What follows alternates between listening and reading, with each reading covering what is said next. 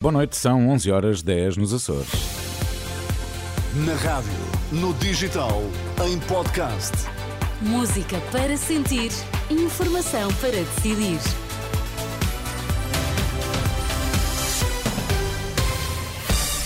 Vai começar a edição da noite, mas para já as notícias em destaque. Marcelo Rebelo de Sousa sugere a criação de uma comissão estatal para investigar abusos na Igreja. A vacinação contra a Covid e a vacinação contra a gripe vão ser alargadas aos mais novos.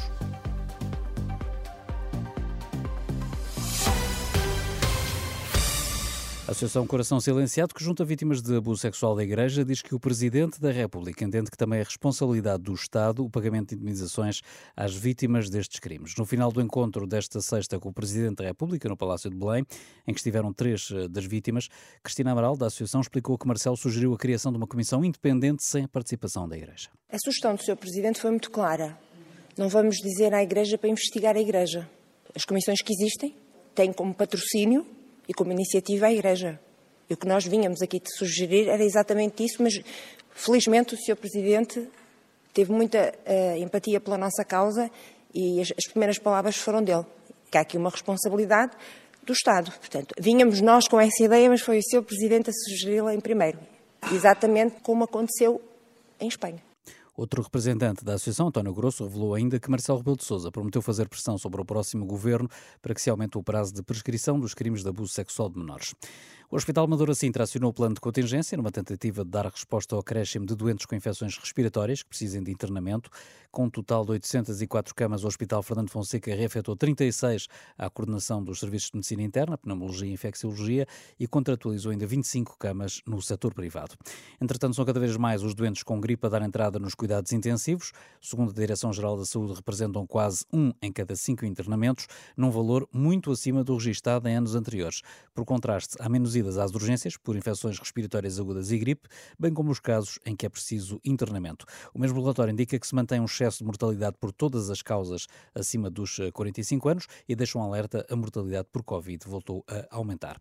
A vacinação sazonal gratuita contra a Covid vem, entretanto, ser alargada à população entre os 18 e os 59 anos e a vacinação gratuita e sem necessidade de receita médica contra a gripe ao grupo etário dos 50 aos 59 anos. A atualização foi anunciada pela Direção-Geral de Saúde, tem feito a partir de segunda-feira. O navio com petróleo russo foi atingido por engano por disparos dos Houthis no Golfo de Aden, próximo do Iémen. O ataque terá sido desencadeado por engano, uma vez que, segundo avança a Sky News, o navio foi confundido, pensavam que se estava ligado ao Reino Unido. Londres e Washington bombardearam na última noite posições eh, dos xiitas pró-iranianos Houthis no Iémen. Já a seguir, a edição da noite. Edição da noite.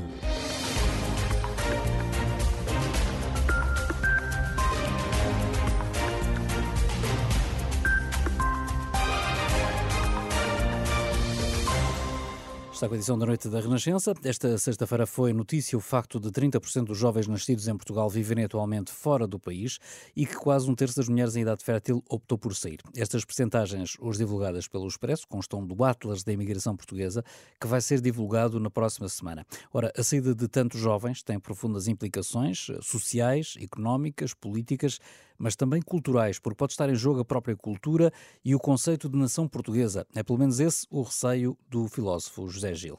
Para começar, o impacto não vai ser bom, porque, como se diz sempre, a juventude é a geração que recebe a herança da nossa cultura e que a passa a um, aos seus filhos, etc. Ora, se 30% se vai embora, eu acho que vai ficar um buraco que tem que ser preenchido e vai ser preenchido por quem? Os que vêm, conheço casos assim, casos eh, de, de, de pessoas da Europa de Leste que uh, se formam em literatura portuguesa, etc, etc. Bom, isso é muito diferente.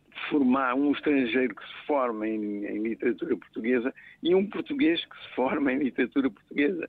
Ou seja, eh, na prática vai ter importantes consequências negativas, como disse, na própria cultura portuguesa como a conhecemos. Sim, porque a transmissão da cultura vai haver aí buracos e lacunas, com certeza. Saindo como está a sair toda essa massa crítica importante eh, da nossa cultura, até que ponto é que é a própria democracia que pode ficar em causa? Ah, claro.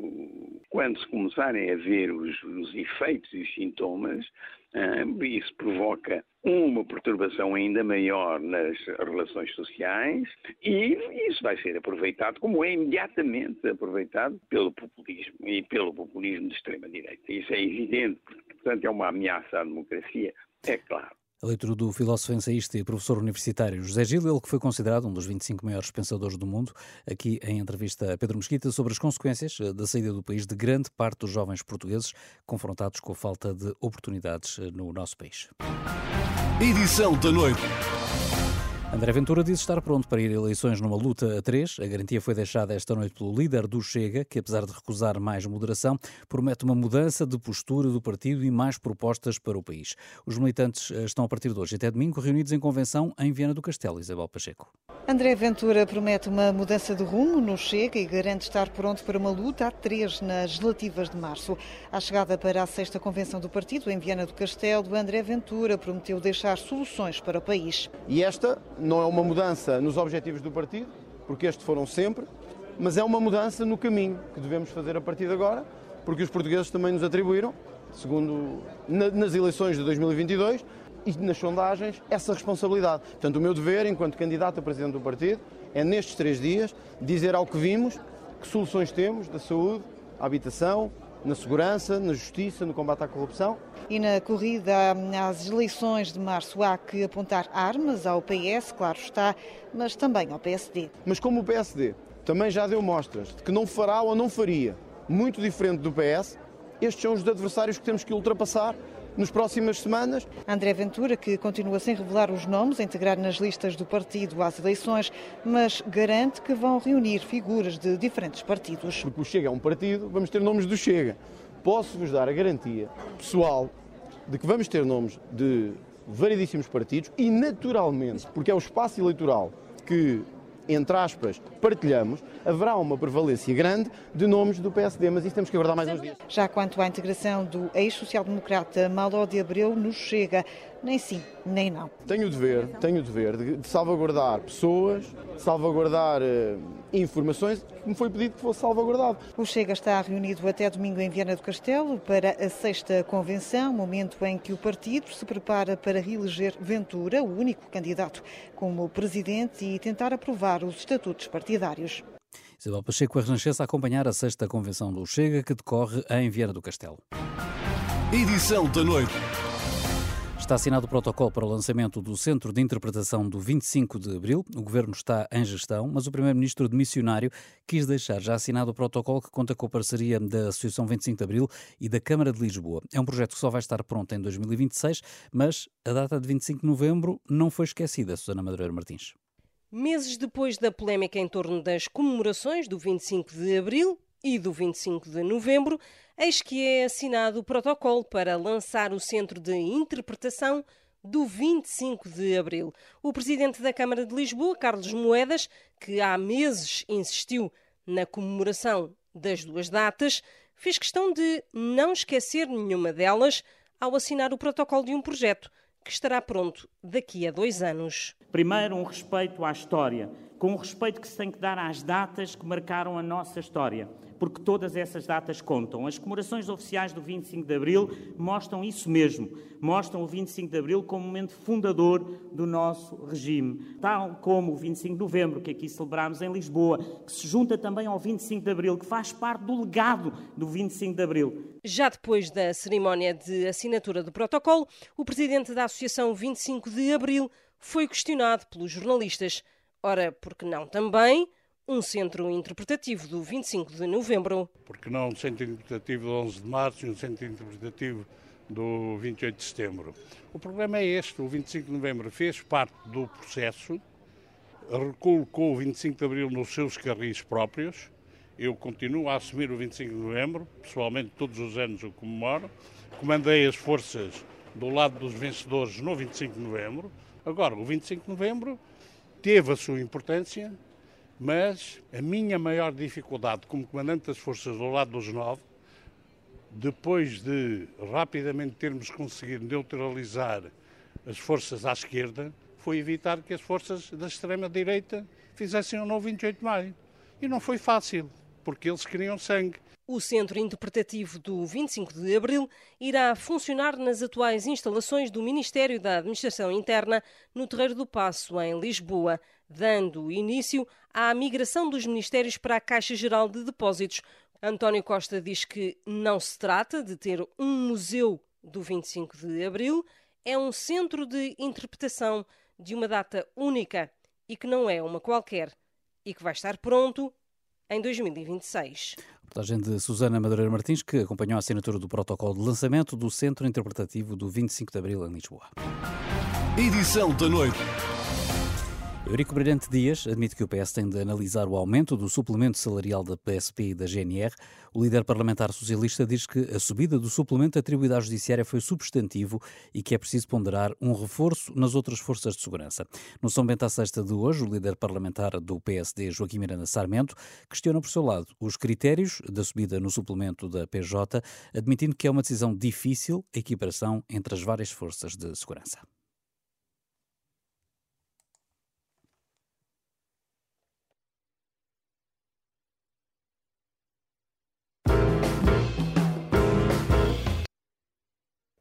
Vamos ouvir uh, o programa São Bento à Sexta.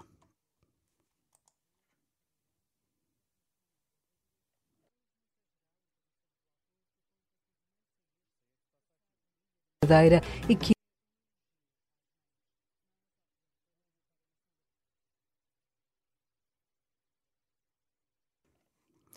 dificuldades eh, nesta altura para eh, ouvirmos o programa São Bento à sexta. Vamos tentar então ouvir este programa editado pela jornalista Susana, Susana Madureira Martins. Vamos ouvir o São Bento à sexta. Viva! Neste São Bento à sexta vamos analisar o protesto das forças de segurança, fazemos também o rescaldo do Congresso do, do Partido Socialista e também da oficialização da nova AD. Sempre com os líderes parlamentares do PSD e do PS, Joaquim Miranda Sarmento, Eurico Bernardo Dias. Começo por si, Eurico.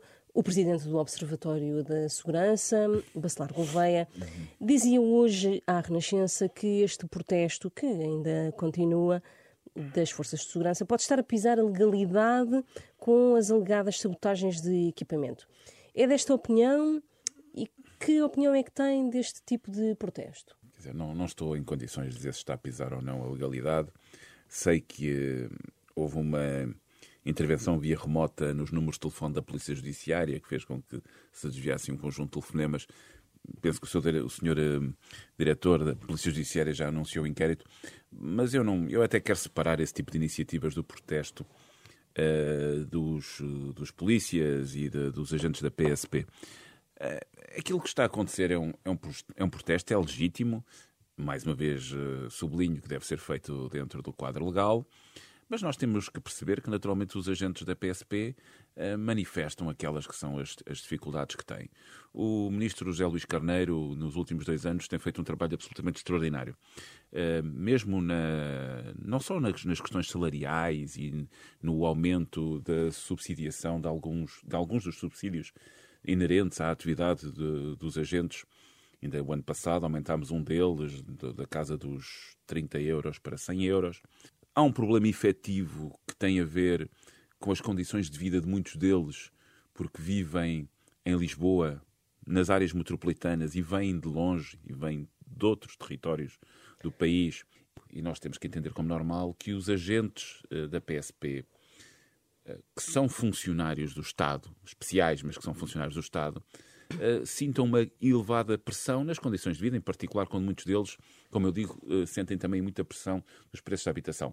Há que respeitar os protestos, há que trabalhar com os sindicatos e há que preparar um programa eleitoral que dê continuidade às políticas que estamos a que, que, temos vindo a desenvolver, quer no quadro salarial, quer no quadro das outras áreas, em particular, como eu sublinhava, da habitação. Deixe-me só dar uma nota final a um aspecto que me parece importante, que tem a ver de onde é que surge esta contestação? Qual é o detonante? É o suplemento. E o detonante é um suplemento uhum. que foi francamente melhorado na Polícia Judiciária. E, portanto, o detonante destes protestos uh, é um aumento uh, de uma prestação noutra polícia, neste caso na Polícia Judiciária. Que então, na ordem dos 700 PSP euros. tem razão, é isso? Não, o que eu digo é que esse desequilíbrio, nós já tivemos durante esta legislatura outra discussão entre as polícias e os militares. Na altura, os militares consideravam que não estavam a ser tratados com igualdade. Lembro-me também de uma discussão interessante na Comissão de Defesa sobre esse assunto, eh, porque na altura tinha sido possível criar um suplemento adicional para as polícias, para a PSP e para a GNR, e não para os militares. Esse trabalho de retificação foi sendo feito, também no Ministério da Defesa, e a verdade é que este aumento muito substantivo dos agentes da PJ não teve equivalência do lado da PSP e da GNR. Não estou a dizer que tem que ter, porque já agora são polícias de natureza diferente, mas que deve ser olhado com cuidado e esse trabalho deve ser feito por um futuro governo. Equiparar, Espero que seja naturalmente o PS. Equiparar esse suplemento. Pelo menos que seja feita uma análise para que em rigor possa ser, possa ser visto ou possa ser perspectivado um aumento do lado também das polícias. Sempre com a ponderação inerente a que nós temos que continuar a ter contas certas e que os aumentos dos funcionários públicos em geral são o objetivo de política, mas que esses aumentos têm que ser sustentáveis desde o ponto de vista das contas Joaquim públicas. Sarmento, aquilo que eu lhe pergunto é se esta abertura que ouvimos agora por parte do líder parlamentar do Partido Socialista, se já vem tarde. Creio que este protesto que se iniciou no, nestes últimos dias e que é muito, vai muito para lá daquilo que tem sido uma certa manifestação silenciosa de alguns agentes uh, da autoridade PSP e GNR em frente ao Parlamento, vai muito para lá, infelizmente, é uh, algo gravíssimo e que nos deve preocupar uh, bastante. E é gravíssimo e deve nos preocupar bastante em dois planos. O primeiro plano é institucional. As forças de segurança são um dos pilares essenciais de um Estado de Direito Democrático. São, juntamente com a Justiça, aquilo que garante o cumprimento das leis e que garante a proteção dos cidadãos de qualquer ameaça que possam uh, uh, sofrer. A forma como este movimento está a iniciar-se mostra uma enorme insatisfação dos agentes da autoridade, uh, dos agentes da, da, PSP e, do, e dos guardas da GNR, e levanta-nos dúvidas sobre se este pilar do Estado democrático pode ou não estar em risco no cumprimento da sua missão. E os portugueses hoje têm razões para se sentir mais inseguros, porque de facto a polícia mostra, por um lado, não ter as condições, e já lá irei isso, não ter as condições materiais de equipamentos e de, e de, e de infraestruturas para o exercício uh, cabal da sua missão, e por outro lado, uma desmotivação, uma raiva contida por parte de muitos dos, uh, dos homens e das mulheres que servem a PSP e a GNR.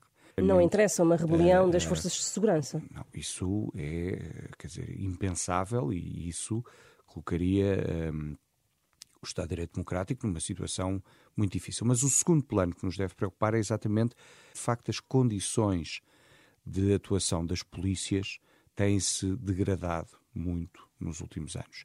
E aquilo que resulta destes oito anos é, de facto, por um lado, uma perda da autoridade do Estado e, por outro, uma perda da capacidade de atuação das polícias. Um mas eventual... mas deixe-me só, peço desculpa. Sim. Para além destes dois pontos que me parecem os mais importantes, houve de facto aqui uma gota que fez transbordar o copo e que foi esta decisão uh, do governo, no final do ano passado, de aumentar o subsídio de risco da Polícia Judiciária. Um, a PSP e a GNR têm um subsídio de risco de 100 euros, a Polícia Judiciária tinha um subsídio de risco na ordem dos 450 euros, números redondos, e que aumentou para 950 ou 960 euros, também números redondos. Esta medida de subida do, do, do subsídio de risco da, da Polícia Judiciária custará em 2024 7 ou 8 milhões de euros. O equivalente da subida nas, nas duas polícias custaria 320 milhões de euros e colocar os dois subsídio, o, o subsídio de risco das duas polícias no valor da Polícia Judiciária custaria 550 milhões de euros. E, portanto, a pergunta que tem que ser feita é o que é que de tão fundamental existe a Polícia Judiciária e a PSP e a GNR para haver em 2023 uma diferença neste, nesta componente salarial de quatro vezes e meia, ter sido alargada em 2024 para nove vezes e meia. Isso é que não é compreensível. Uma, uma pergunta para depois irmos a outros temas. No caso de um eventual governo da AD, a partir das próximas eleições, de 10 de março, se uh, esse governo poderá responder às reivindicações, a esta reivindicação, por exemplo, da PSP e da GNR.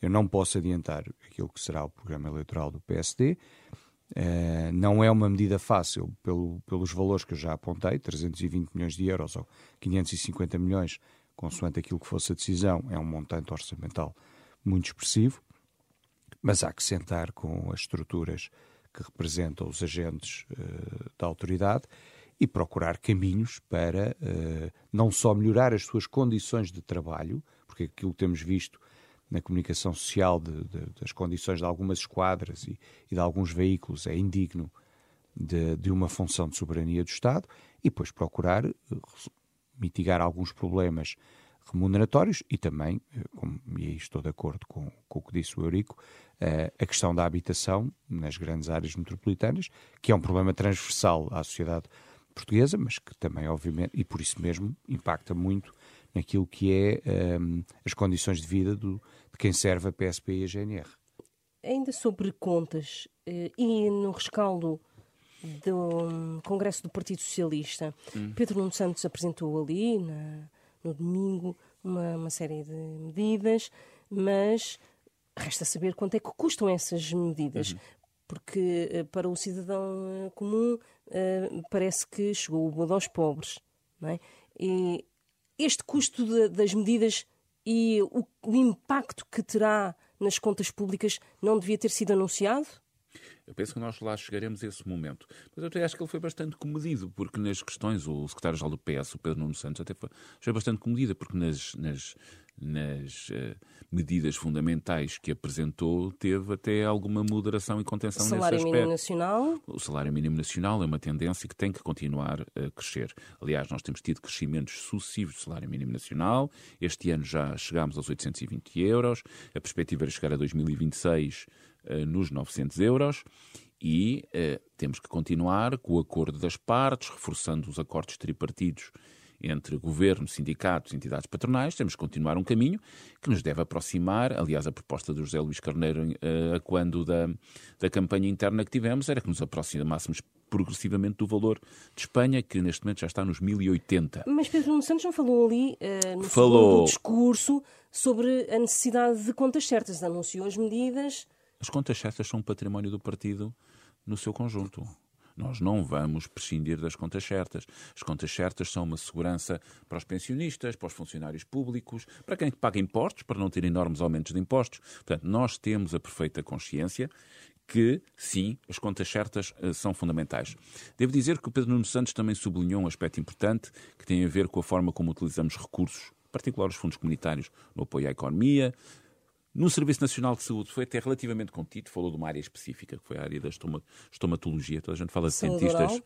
saúde oral, mas eu penso que aí até foi relativamente comedido. Mas penso que estamos a caminhar para o momento em que temos que apresentar o programa eleitoral. Uh, o, o, esta semana, já no sábado, neste fim de semana, já amanhã teremos a Comissão Nacional do Partido, que, que vai eleger a Comissão Política Nacional e o Secretariado Nacional teremos uma, uma organização interna que nos levará às listas de candidatos a, a deputados e à apresentação do programa eleitoral. E aí sim, nós teremos, naturalmente, que fazer uma aproximação ao cenário macroeconómico. Joaquim Miranda Sarmento, a AD oficializou-se exatamente no mesmo dia do encerramento do Congresso do Partido Socialista. Houve muitas críticas pelo facto de uh, Luís Montenegro uh, ter discursado e não ter sido apresentada uma, uma proposta que não fosse a, a, que já tinha sido apresentada, a do rendimento mínimo dos eh, pensionistas, uh, podia. Como é que se responde? ou melhor, dizem, ou perguntando, podia-se ter respondido naquela hora, por exemplo, a uma medida como a do uh, aumento do salário mínimo nacional, com aquela meta até 2028. Sim. O, o doutor Luís Montenegro, desde que foi eleito em julho de 22, uh, eh, portanto, há sensivelmente um ano e meio que o PSD tem apresentado variadíssimos programas. Apresentámos um programa de emergência social em setembro de 22, depois as propostas para o Orçamento de 23, depois um programa para as migrações, para a habitação, para a educação, para a saúde, um programa de baixa de IRS, ainda agora em setembro de 23, eh, já no contexto, eh, ainda antes de sabermos que. Eh, portanto, e, esse, e essa proposta de IRS foi feita ainda antes de sabermos que haveria eleições, apresentou a proposta da subida do complemento solidário de idosos para 820 euros em 2028. Já tinha falado numa entrevista que deu em Santa Maria da Feira, um canal de televisão, uh, da subida do salário mínimo com um objetivo para 2028 entre 1.000 e 1.100 euros. E, portanto, tem havido, uh, por parte do. Também falou da redução do, do, do IRC, uh, da reposição do tempo de serviço dos professores, proposta que fez ainda antes de sabermos que haveria a demissão do Primeiro-Ministro e a convocação de eleições. Não, não, com contas. Sem 300 milhões de euros. Ah, então pediram as contas ao tal. Não, pedimos ao tal que validasse ah, esse, não, esse validasse valor, é até contas. porque o Governo nunca ah. foi transparente e, ah. e, o Governo já apresentou desde 2019 oh, para cá, o Governo é já assim, apresentou É por isso que ninguém reconhece a alternativa, porque fazem uma claro, proposta, depois oh, pedem contas oh, ao tal. Há sempre oh, alternativa. Ah, mas deixe-me claro uh, mas deixe mas deixe também dizer, é deixe também lhe dizer e eu tive a oportunidade de estar uh, no, encerramento do, do Congresso do Partido Socialista e vi um discurso de Pedro Nuno Santos fortemente crítico de António Costa. Eu acho que até eu teria dificuldades em ser mais crítico de António Costa do que uh, aquele discurso de Pedro Nuno Santos, em que basicamente disse que foram oito anos em que não houve reformas nem medidas e, portanto, agora é que é preciso atuar, em que criticou o facto se desperdiçar fundos europeus para todos os setores, é procurando é prioritar, prioritar uh, uh, alguns setores, mas sem dizer quais, e portanto já sabemos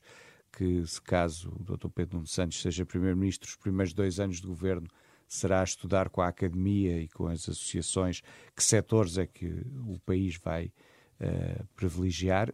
Já tivemos isso no passado, curiosamente com aquele Primeiro-Ministro cujo nome não podemos dizer senão o Eurico Zangas. Uh, José Sócrates. Exatamente. E, e, não correu nada bem. Tivemos agora algum remake disso, por exemplo, com o caso da EFASEC, um negócio Eu gostava de avançar. ruinoso para, para, para o Estado português. É, e, portanto, quantas exportações é que temos da EFASEC. Para terminar esta ideia e para avançarmos aquilo que uh, não, não há falta de propostas, bem pelo contrário, por parte de Luís Montenegro. A seu tempo também apresentaremos o nosso programa económico e depois o programa eleitoral, ancorado num cenário macroeconómico e num cenário orçamental, como fizemos em 19 e em 22. Gostava ainda, uh, Miranda Sarmento, e para terminar o, programa, de uh, questioná-lo que neste momento de pré-campanha o PSD Uh, se está a ficar fragilizado com este assédio que está a ser feito por parte do Chega a atuais e antigos deputados social-democratas. Estou a falar, por exemplo, desta aproximação a Maló de Abreu e também ao ex-secretário de Estado Henrique Freitas. Eu não, não, em primeiro lugar, não comento questões individuais, cada pessoa é livre de tomar as decisões que entende, e se há pessoas que no passado estiveram ligadas ao PSD e que uh, entendem integrar outras forças partidárias. Somos um país livre e cada pessoa uh, uh, faz aquilo que, que, entende do ponto de vista político. Não me parece que isso em nada fragilize o, o, PSD. O PSD está bastante unido e, e bastante motivado para uma campanha eleitoral e para mostrar aos portugueses que há sempre alternativa em democracia. E, e, como eu disse aqui há duas semanas, a escolha que os portugueses vão fazer no dia 10 de março para mim, é muito simples. Quem entender que o país foi bem governado nos últimos oito anos e que o país deve manter este rumo, deve votar no Partido Socialista. Quem entender, pelo contrário, que o país não foi bem governado e que está num rumo de empobrecimento e de degradação dos serviços públicos e quiser mudar de governo, não quiser que o Partido Socialista seja governo, só tem uma alternativa: é votar na coligação AD, PSD, CDS, PPM, porque só esse voto é que garante que o Partido Socialista não é governo a partir do dia 10 de março. Não entendo que há aqui um ataque, uma espécie de ataque faseado por parte do, do Chega, uma coisa por uh, episódios, que até, há, até às eleições a coisa vá assumindo outras proporções? Repare, não, não faço ideia se há um ataque ou não, nem, nem acho que isso deva preocupar o PST.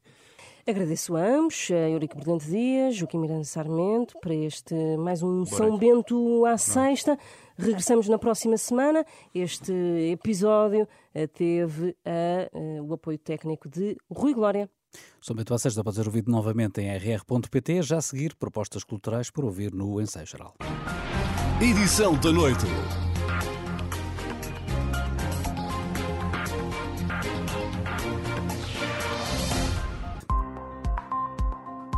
Edição da noite.